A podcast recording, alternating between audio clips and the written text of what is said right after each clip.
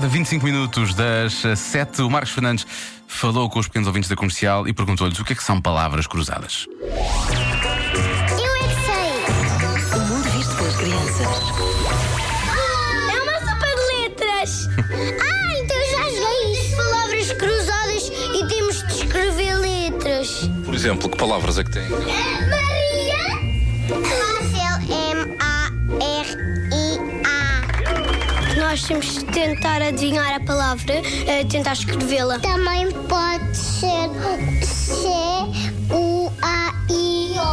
Pode Isso- essas palavras. Palavras eh, com rimas. Mariana rima com banana. Há palavras ao contrário.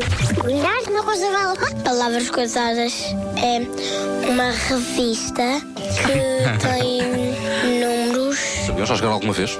Já. O livro de português. Tinha alguma palavra que era difícil? uma que era o. Princesa.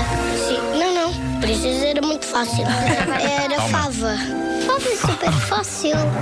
Vocês preferem palavras cruzadas ou preferem jogar computador? Desde que for palavras cruzadas no, no computador. Dá-me um exemplo de uma palavra. Ah, brincar.